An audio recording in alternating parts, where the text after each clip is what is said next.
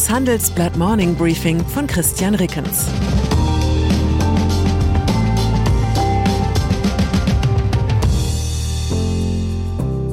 Guten Morgen allerseits. Heute ist Mittwoch, der 14. September 2022 und das sind unsere Themen. Nervös, US-Börsen brechen ein. Lukrativ, Bund schafft Ausstieg bei der Lufthansa. Kontrovers, Scholz telefoniert mit Putin. Nach einer kurzen Unterbrechung geht es gleich weiter. Bleiben Sie dran. Sie investieren in Aktien, es fehlt Ihnen aber eine klare Strategie. Ihr Depot ist ein Sammelsurium mehr oder weniger guter Ideen. Dann geht es Ihnen wie vielen. Lernen Sie in der Masterclass erfolgreich investieren, alles über kluge Börsenstrategien. Mit dem Rabattcode Investieren20 gibt es 20% Nachlass auf den Normalpreis. Infos unter handelsblatt.com slash erfolgreich investieren. Einbruch der US-Börsen. An den US-Börsen ging es gestern kräftig bergab. Der Technologieindex Nasdaq Composite schloss über 5% im Minus, der Aktienindex S&P 500 gut 4%. Grund war die US-Inflation. Die ging zwar im Jahresvergleich von 8,5 auf 8,3% zurück, Analysten hatten allerdings mit einem Wert von 8,1% gerechnet. Dass zwei Zehntelprozent Unterschied gleich ein kleines Börsenbeben auslösen, zeigt vor allem, die Akteure an den Finanzmärkten sind derzeit so nervös wie ein Haufen Rennbahnzocker vor dem entscheidenden Galoppfinale. In einer Woche steht der nächste Zinsentscheid der US-Notenbank an. Beobachter erwarten, dass die Fed den Leitzins erneut um 0,75 Prozentpunkte anhebt, was das Risiko einer Rezession erhöht. Auch wenn die Zahlen ähnlich aussehen, haben die Inflation in Europa und in den USA doch unterschiedliche Ursachen. Die Euro-Inflation werde von einem gigantischen Energiepreisschock getrieben, so der Ökonom Paul Krugmann. Die USA kämpfen hingegen mit einer heiß gelaufenen Wirtschaft, eine Folge zu üppiger staatlicher Konjunkturprogramme. Zweifel an der Energiewende. Mit dem Preisschock schlägt in der deutschen Energiepolitik die Stunde der unangenehmen Wahrheiten. Die russischen Gaslieferungen sind weg, sie werden voraussichtlich auch nicht wiederkommen. Derzeit diskutiert das Land, wie es sich über den kommenden Winter rettet, doch ebenso wichtig ist die Zeit danach. Mit dem Pipeline-Gas fehlt Deutschland jener Energieträger, der uns als Brücke für die kommenden Jahre dienen sollte, bis die Erneuerbaren weit genug ausgebaut sind.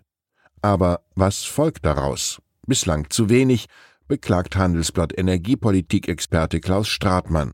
Es klaffe eine riesige Lücke, auch dann, wenn der Ausbau der Erneuerbaren massiv vorangetrieben werde. Seine Forderungen ein Streckbetrieb für die verbleibenden drei Atomkraftwerke, der Abschied vom angestrebten Kohleausstieg bis 2030 und eine Prüfung der Gasgewinnung durch Fracking in Deutschland. Fazit Zum König der Herzen bei der grünen Jugend qualifiziert sich mein Kollege mit diesem Leitartikel sicher nicht. Dabei sollte man seinen Text gerade in diesen Kreisen aufmerksam lesen.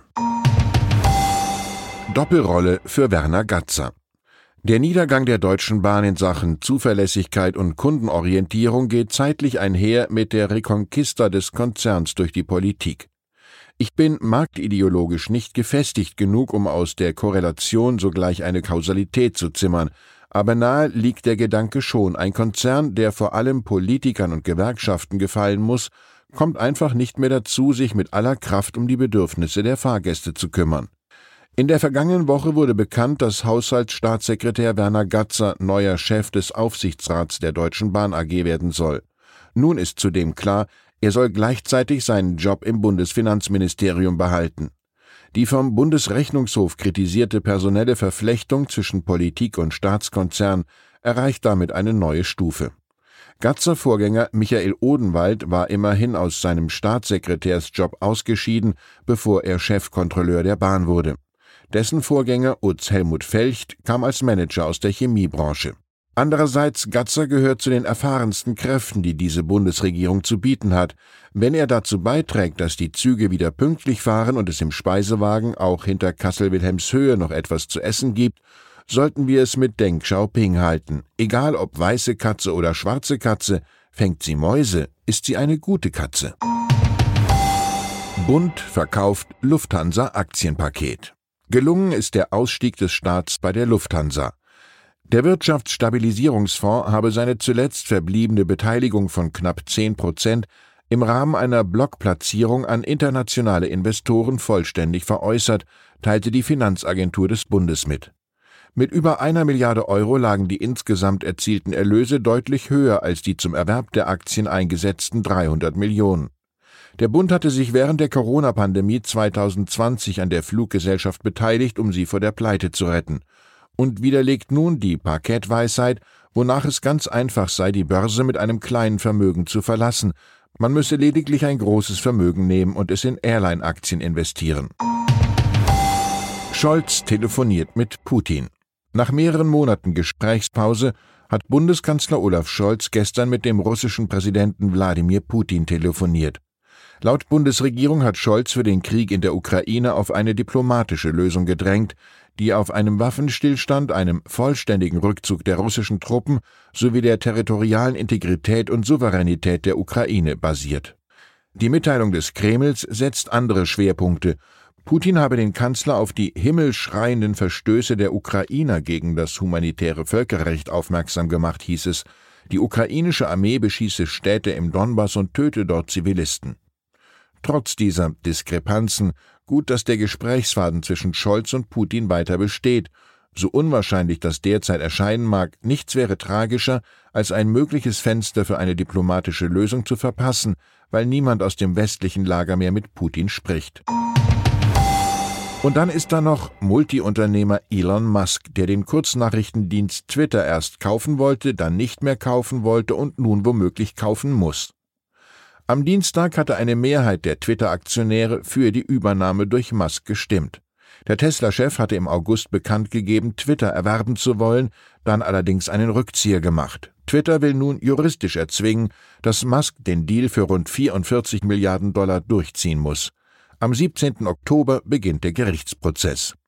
Wir meinen, jeder, der beim Griechen schon einmal die große Grillplatte Zeus bestellt hat und dann bereits beim Servieren satt war, wird in dieser Angelegenheit mit dem reichsten Mann der Welt mitfühlen können. Ich wünsche Ihnen einen Tag, an dem Sie den Mund nicht zu voll nehmen. Herzliche Grüße, Ihr Christian Rickens.